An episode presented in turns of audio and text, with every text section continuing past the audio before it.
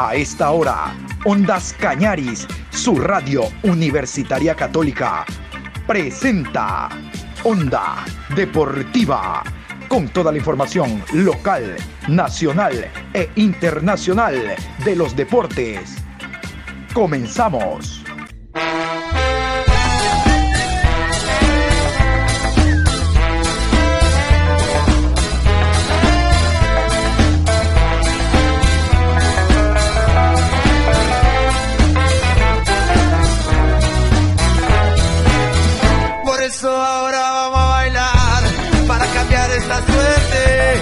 Sabemos gambetear para ausentar la muerte. Vamos a bailar para cambiar esta suerte. Si sabemos gambetear para ausentar la muerte. Hola, ¿qué tal? ¿Cómo les va? Buenos días, con el gusto de siempre. Aquí estamos hoy jueves 21 de julio, iniciando la programación Onda Deportiva a través de Ondas Cañaris, programa 1000 3003 de Onda Deportiva. Aquí estamos para llevarles a ustedes toda la información. Tenemos el acta de sanciones de la fecha número 2, fue sancionado el MLE, ya le vamos a contar. Tenemos los árbitros y horarios confirmados, dos partidos con presencia de VAR, ya le vamos a contar. Tenemos un informe del Gualaceo que atendió a la prensa, habló el técnico y el jugador Ávila, el hombre que marcó un gol el viernes anterior, al mero estilo del escorpión de Higuita. Bueno, también se lo vamos a contar. Pero vamos a iniciar con una noticia no muy agradable. Ustedes saben de que estuvo, eh, tuvo una lesión el jugador Joao Yosimar Rojas. Le digo Yosimar para no confundir con el Joao Robin Rojas que juega en el, en el Orense. Joao Rojas. este es otro Joao Rojas. Este es Josimar. Él en el primer partido debutando con el Monterrey ante el América, después de unos buenos 5 o 7 minutos, pase gol para el negro Aguirre, pa, se lesionó.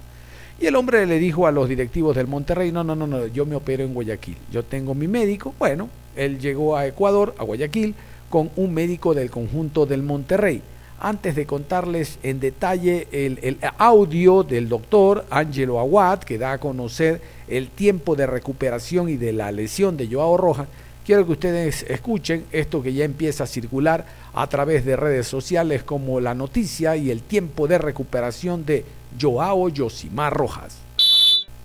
El volante ecuatoriano fue operado en Guayaquil de la rotura del ligamento cruzado anterior en su rodilla izquierda. Su proceso de recuperación tardará entre 8 y 9 meses. La intervención quirúrgica se realizó sin complicaciones, pero la temporada 2022 terminó para Joao. El doctor Angelo Aguat fue el encargado de la operación de Joao Rojas. En una entrevista, el médico aseguró que todos queremos el milagro de que llegue al Mundial, pero hay protocolos y esquemas que tenemos que seguir. Definitivamente se complica querer acelerar la recuperación de él. No existe rehabilitación rápida. Así, el volante tricolor se perderá la opción de ser convocado por Gustavo Alfaro para el Mundial de Qatar 2022.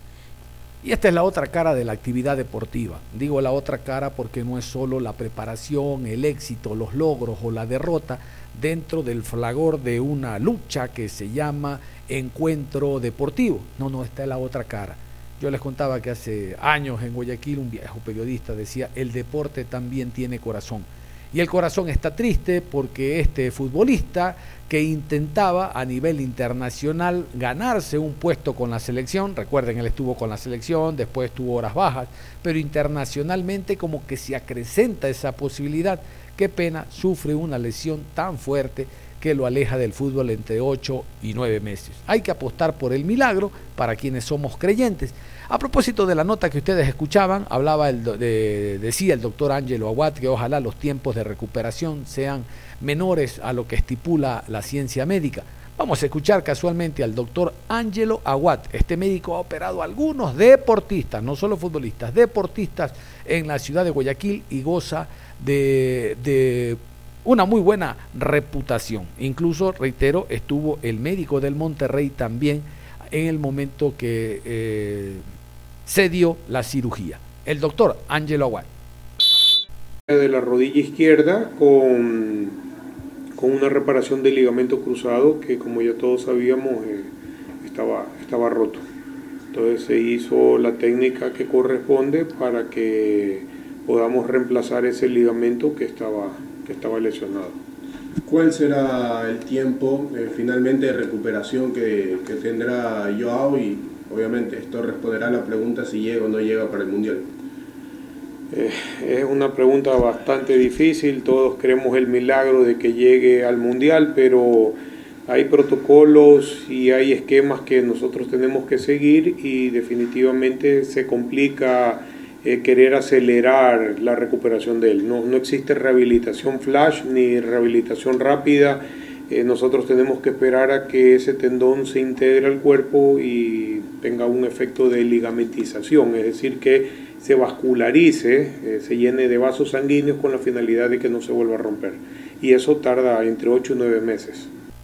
Bueno, vamos a, continuación para antes de meternos de lleno al tema Liga Pro Betcris tercera fecha quiero que ustedes conozcan el acta de sanciones oficial por parte de la Comisión Disciplinaria de la Liga Pro respecto a lo ocurrido el último fin de semana. Fin de semana hablo entre viernes y lunes que se desarrolló la fecha, sobre todo porque estábamos atentos a la sanción que le iba a caer al Estadio Capo por los incidentes ocurridos después del partido. Que iba a ser sancionado, iba a ser sancionado y vamos a escuchar primero el acta de sanciones, no solo del encuentro MLE Independiente, sino de otros partidos. Vamos con la nota entonces, Comisión Disciplinaria Liga Pro. Encuentro Emelec 2, Independiente del Valle 3. Multa de 200 dólares. No colocan mangas de protección.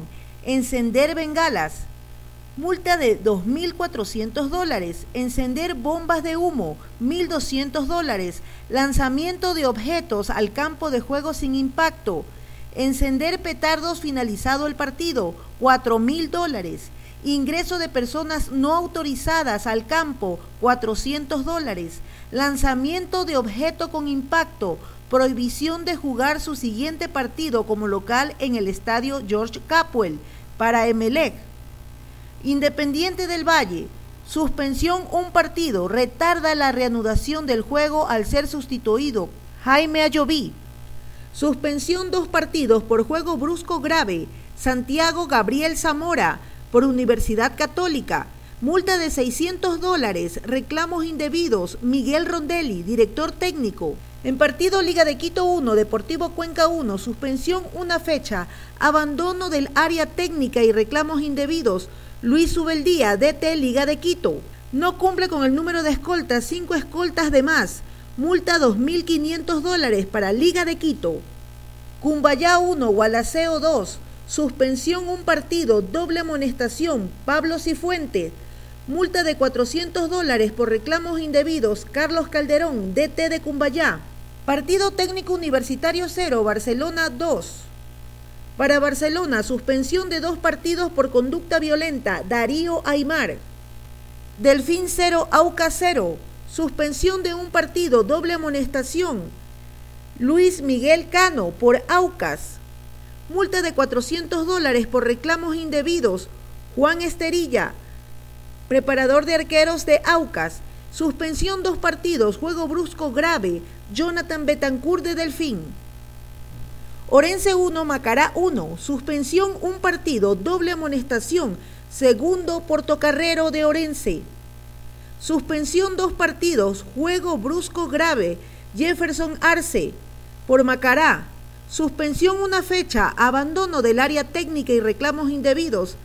Ángeles Paul Vélez Ordóñez, DT de Macará. Bueno, se ha ratificado lo que todos pensábamos, que el capo iba a ser sancionado, no se aplica el partido sin presencia de público. No, no, el estadio Capol no está habilitado para el próximo partido que Melec juegue como local. El próximo partido como local del Emelec, después de esta tercera fecha en la cuarta, será ante el Gualaceo. Por lo tanto, tendrá que buscar otro escenario deportivo. Entre usted y yo, Emelec la sacó barata. Yo calculaba que era entre 3 y 5. Pero se dan cuenta, el detonante para castigar al Emelec y que no juegue en su estadio ese lanzamiento con impacto. En la primera fecha, en el partido Barcelona-Delfín, hubo lanzamiento sin impacto contra los jugadores del Barcelona, donde hubieran impactado a alguien del perímetro de juego, árbitro, pasabola o jugadores, le aplicaban la sanción. Ahora el MLE es sancionado entonces con una fecha, no puede actuar como local.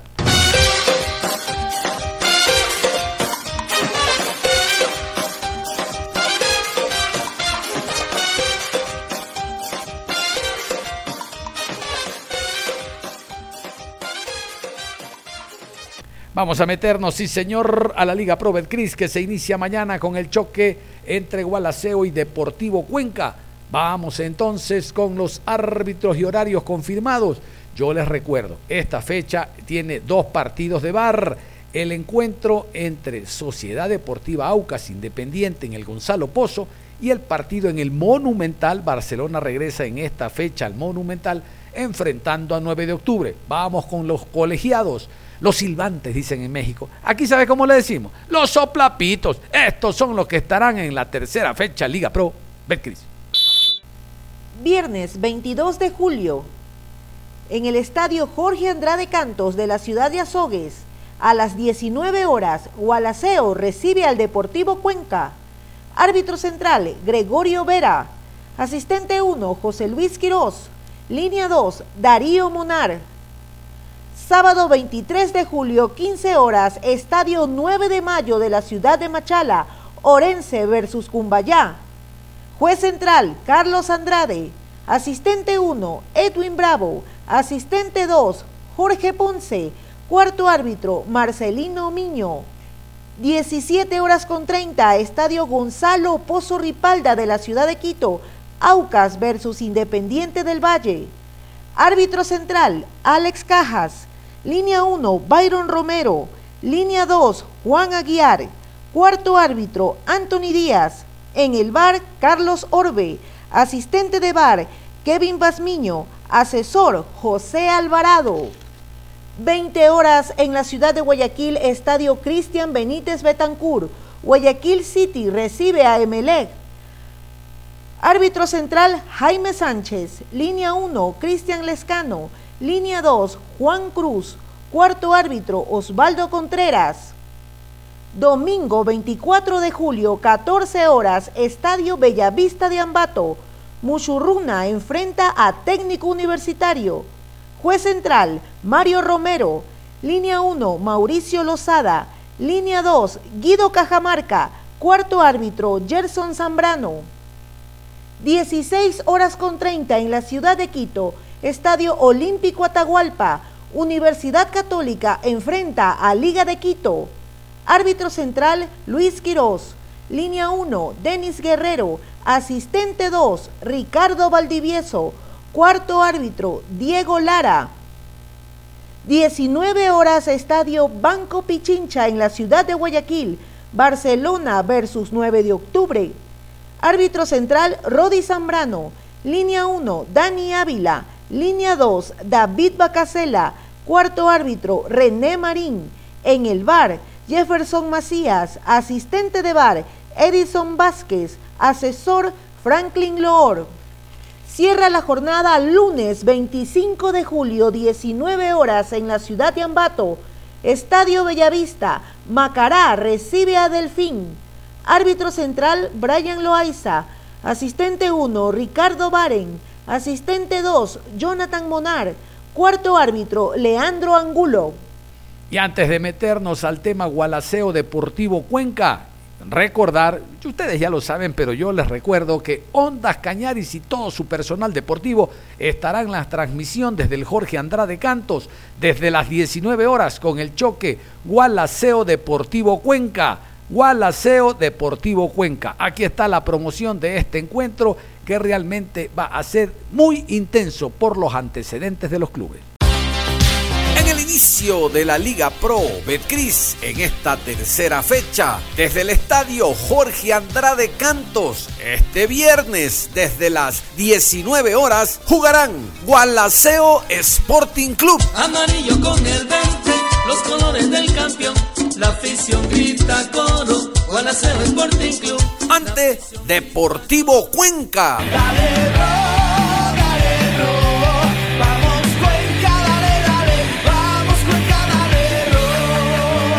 Personal deportivo de Ondas Cañaris, su radio universitaria católica, le estará llevando todos los detalles de este encuentro por nuestras dos frecuencias, 1530 AM y 95.3 FM. Viernes 22 de julio, Estadio Jorge Andrade Cantos, Gualaceo Sporting Club ante Deportivo Cuenca. Los puntos son muy importantes, como lo es usted para nosotros. Recuerde, por Ondas Cañaris, viva el fútbol a otro nivel. Les decía, nos metemos al Gualaceo, hubo atención a la prensa y vamos a escuchar a Diego Ávila, el ex Deportivo Cuenca. Oiga, se mandó el gol que no va a ser de la fecha, sino del año, ¿no? Esa, ese escorpión después de una jugada colectiva del conjunto del Super Guala. Y, miren ustedes, menudo problema tiene esta semana el técnico. Habló de Vanegas, porque ya está Ayes. ¿Y cómo lo, pones a Ayes? ¿Cómo lo sientas a Diego Ávila si él está marcando? ¿Ah? Tremendo problema. Yo lo dejo a Ávila, si sabe. Dos partidos que no juega Ayes, puede ser una de las primeras variantes, dependiendo el trámite del compromiso. Pero realmente que este muchacho con ese gol que anotó, no solo que sirvió para consolidar la victoria 2 por 1 ante Cumbayá, sino, ¿por qué no? Ojalá que le dé toda la confianza que necesita el delantero marcando, ahora jugando en el Jorge Andrade ante el Deportivo Cuenca. Diego Ávila, delantero ecuatoriano a continuation. Se viene un partido importante para el equipo, eh, sabiendo de que nos jugamos, pienso yo, ya pensar no solo en, la parte de abajo, sino ya pensar en un torneo internacional. Creo que esa es la, mentalidad de cada uno de nosotros. Va a ser un espectáculo, pienso yo, porque eh, me imagino un estadio lleno, así que, que, esperamos poder estar siempre bien cada uno de nosotros para poder ganar el viernes. Luego sí del gol, por ahí eh, fue algo lindo, ¿no? Que, que, que, como decía, gustó a mucha gente y eso también ayuda como para uno.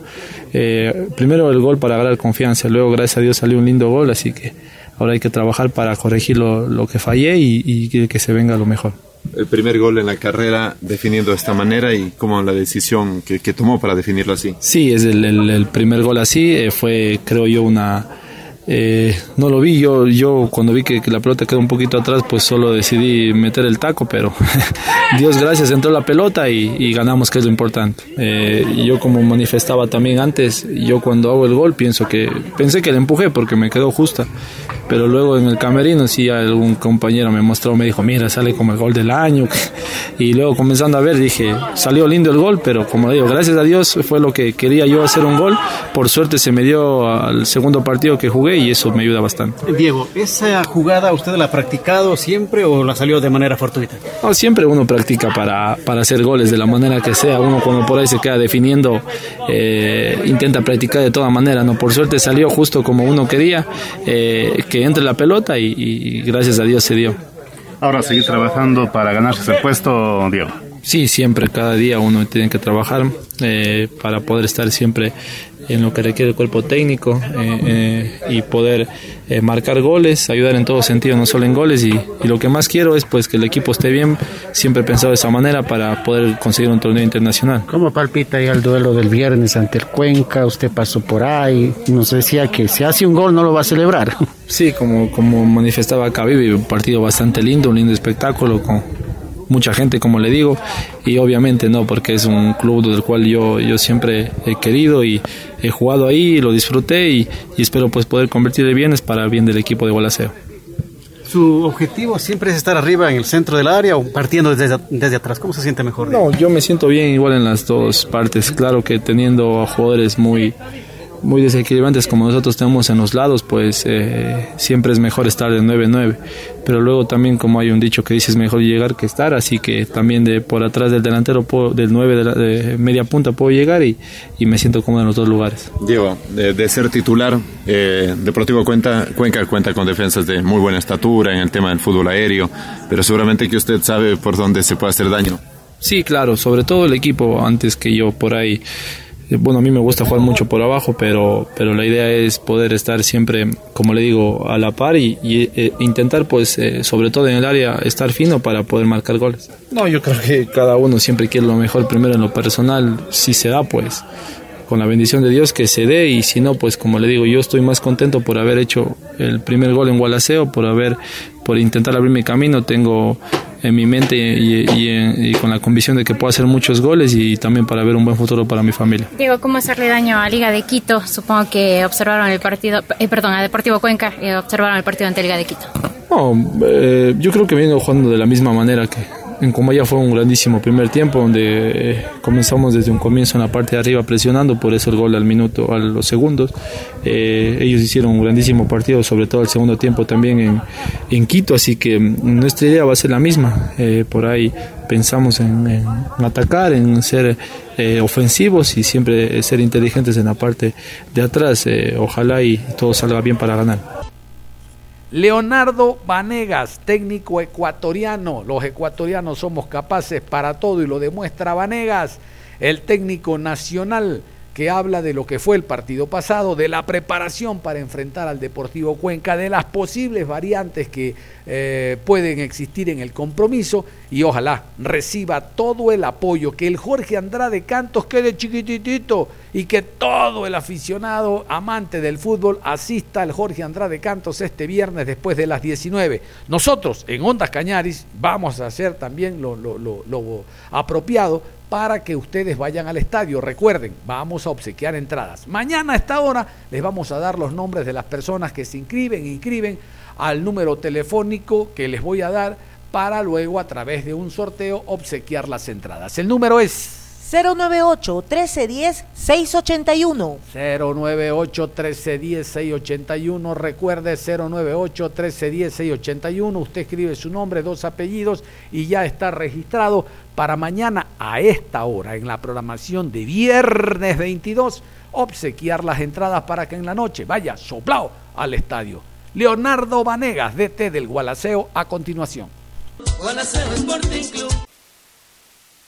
Luego del triunfo uno tiene un poquito más ese envío anímico con el grupo, creo que el grupo está predispuesto y bueno, esperando ahora nada más del, partido con el Deportivo Cuenca que sabemos que, que, es importante para nosotros, no, no solo por el tema de, sumar en la segunda etapa, sino también para, para alejarnos del tema ¿no? de, de, salvar la categoría, que eso es lo que nos interesa como primer objetivo. ¿no? Profe, ¿va a regresar Gustavo Ayes? ¿Tiene esa duda con el tema de Diego Ávila? ¿Cómo sería eh, esa inquietud?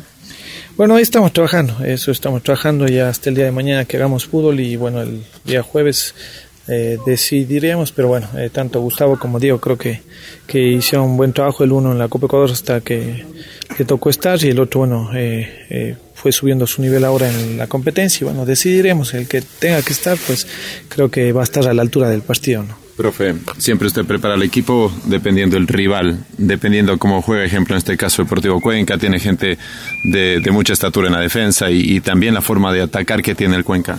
Sí, sí, sí, nosotros sabemos, bueno, vimos el partido, bueno, entre Guayaquil City y Liga cambió, porque con Guayaquil City jugó con línea de cuatro, con el Liga puso tres, que a la larga se convertía en cinco con Montaño y con Rivera. Eh, tiene gente muy alta, como usted dice, como Duarte, García Basso, Melo, Becerra. Bueno, aunque creo que ahora me comunicaron que Becerra capaz no, no, no esté, porque tiene alguna lesión. Pero bueno, siempre tratan de aprovechar la pelota parada, los cruzados, es un equipo que, apuesta bastante al pelotazo, a los cruzados, porque tiene gente grande. Y bueno, la pelota parada son complejos, ¿no? Entonces, hemos trabajado para eso. Eh, creo que también nosotros tenemos las armas para hacerles daño. Y bueno, eh, primero trabajamos en lo nuestro para poder mejorar y bueno, después veremos cómo contrarrestar lo que la, la fortaleza de ellos. Profe, ¿eso significa que tácticamente cambiará de pronto su juego frente a Deportivo Cuenca Gualaceo? No, no. Yo, como le dije, hace, cuando inicie el campeonato, Gualaceo viene a competir, yo no voy a cambiar ante nadie. Para mí, Cuenca, Liga, Barça son iguales. Eh, yo vine a competir, eh, nuestro equipo no va a cambiar la identidad, mejor eh, queremos que eso se pueda plasmar más en el campo de juego. Igualación no va a renunciar nunca a jugar, creo que por ahí cuando quisimos cambiar mejor las cosas nos salieron, entonces no, no, no, no vamos a cambiar de la estrategia, quizás los nombres cambiarán dentro del campo de juego, pero el sistema no. Profesor, en relación al primer juego, ¿cuánto cree que puede cambiar este partido? Porque entiendo que el sabor fue agridulce para ustedes. Pero sí, el primer partido fue para nosotros, eh, como usted dice, más agrio que dulce, ¿no? Por el tema de que hicimos el gasto para poder sacar un resultado positivo, inclusive hubo decisiones arbitrales que, que hasta el día de hoy no me parecieron. Pero bueno, eh, eso ya eh, quedó en el pasado. Nosotros sabemos que con el Cuenca es una final. Nosotros lo visualizamos así. Eh, no porque sea el Cuenca, porque igual salimos con Cumbayá y bueno, nosotros quedamos comprometidos como grupo que cada partido que venga es más importante que el que, queda atrás, ¿no? Y nosotros lo que queremos es demostrar que Igualación no solo vino a salvar una categoría, sino también, eh, a pesar de los cambios que hubo, demostrar que, este grupo está comprometido y que quiere lograr grandes objetivos este año, ¿no? Profe, ya está acostumbrado a este hecho de jugar en un, estadio que es una cancha muy cercana a los hinchas, donde hay que tener también nervios de acero para escuchar todo lo que dicen los hinchas, Sí, sí, bueno, como le dije, creo que uno se va adaptando también. Pienso que no es una monedita de oro para caerle a, todo el mundo. Yo siempre digo, eh, creo que los resultados marcan lo que uno puede hacer, tanto como equipo como, como técnico. Y como, siempre he dicho yo, quizás eh, yo soy el que siempre le he dicho a los dirigentes, el día que yo no le haga bien a Gualacio, yo mismo eh, daré un paso al costado mientras me sienta cómodo y mientras sienta que el grupo respalda la idea y mientras las cosas estén bien, bueno, nosotros eh, trataremos de, seguir en esta senda porque de ahí usted sabe, ¿no? Creo que uno ya debe acostumbrarse a gente que le elogie y a gente que también que le, que le diga de todo, ¿no? ¿Qué le falta a Cristian Sención para jugar los 90 minutos de fútbol? Porque ha jugado poco hasta el momento. Bueno, Cristian le costó más la adaptación, eh, más que Federico. Eh, pasó algo similar, eh, recuerdo cuando me preguntaban de, Joaquín, que jugó a la tercera fecha con el Deportivo Cuenca. por ahí Cristian le costó o le ha costado un poquito más. yo pienso que ahora de a poquito le hemos ido poniendo para que se vaya adaptando y bueno, yo pienso que en unas dos, tres fechas ustedes verán realmente el potencial de él porque tiene que mejorar, incluso he, conversado con él, hay cositas como por ejemplo en Quito él me dice, profe, me, me ahogué, realmente sintió la altura, entonces uno lo que quiere es que no hacerle daño a un jugador, más que nada lo que quiero es que el jugador cuando ingrese a la cancha pase lo que pasó con Vergés, pase lo que pasó con otros que, que lograron su alto nivel y después fueron de largo, ¿no? Eh, hay también eh, bajas, ¿no? Ah. Se continúa todavía con la lesión de Nostroza, llega también Felipe Ávila, tal vez otros jugadores, a lo mejor, ¿cómo están la recuperación y, y quiénes serían a lo mejor bajas ah. también para este próximo partido? Bueno, Walter, ustedes creo que le vieron ahorita, sigue con una bota, eh, yo pienso que él va a estar para unas dos semanas más. Pipe Ávila también tiene de recuperación unos, creo que unos 10 días más y bueno, Stalin Morocho se sumó a esa lista tampoco puede ser considerado este partido porque tiene también una contractura eh, que le va a dejar fuera también de este compromiso. De ahí en más estamos completos con el equipo. ¿Cómo nota el ambiente previo a este partido importante? Bueno, pienso que para todos es un partido especial. Primero porque son dos equipos de la SUEI que se están enfrentando. Después creo que quedó, como usted dijo, una una espinita en el partido, eh, en el primero, ¿no? Que, por ahí nosotros no merecimos perder. Y bueno, creo que para mí es especial, para la gente de acá, hay mucha gente que, que estuvo en el Deportivo Cuenca, quizás que, que trabajó, que tiene ahí, entonces siempre va a ser especial enfrentarse. Eh, por ahí nosotros vemos que la gente eh, está por ahí eh, con mucho entusiasmo queriendo llegar a ese partido y esperamos nosotros que, que, tanto Cuenca como el Gualacio estén a la altura de ese partido y podamos dar un lindo espectáculo. Y esperemos por, por el bien de nosotros, del trabajo que hemos hecho, que nosotros seamos los que saquemos los tres puntos. soy un emisario de la afición deportiva. ¿Qué pasa con Andrés Ulloa? Porque no está llamado ni convocado en los partidos. Bueno, ahí es un tema que nosotros hemos conversado. Te pregunto acá. directamente porque es el técnico. Sí, sí. Eh, el tema es, eh, y para no hacerlo más largo, se convoca al que está mejor. Entonces, por ahí lastimosamente le tocó eh, un puesto en donde tenemos jugadores que, que por ahí están en en mejor nivel. Eh, yo digo, algún rato le llegará. Eh, a veces, cuando uno menos lo espera, llega la oportunidad, como pasó con Telmo Eras. Pero bueno, nosotros, en este caso, no. Eh, quizás mañana viene otro entrenador, o quizás el año que viene, y quizás le hace jugar y le pone. Pero bueno, ya son criterios de cada uno, pero nosotros lo que tratamos es que los jugadores vayan mejorando y, eso es cuando estén listos, ponerlos. Es ventaja de que el Cuenca no cuente con dos extranjeros claves, Mancinelli y Becerra. Yo pienso que en la cancha se olvida mucho eso y más con, con todo lo que, que, se va a vivir el día viernes. Yo pienso que va a ser estadio lleno, estoy seguro. No va a importar si no está Becerra, si no está Mancinelli. Yo pienso que cuando el jugador entra al campo de juego se olvida de eso. Lo que trata es de sumar. Eh, Cuenca también está con el resultado que se dio ayer con Delfín y, y Aucas. También tiene la posibilidad de, de meterse dentro de esa tabla a seguir peleando lo que es un torneo internacional. Y yo creo que ellos no van a regalar nada. Creo que la misma el, la misma motivación que tenemos nosotros tienen ellos y ellos van a querer venir a ganarnos acá. Entonces, yo creo que no hay ventajas. Yo creo que esas ventajas se demuestran cuando uno entra al campo de juego. Profe, ¿le preocupa de pronto un poquito el tema de los árbitros?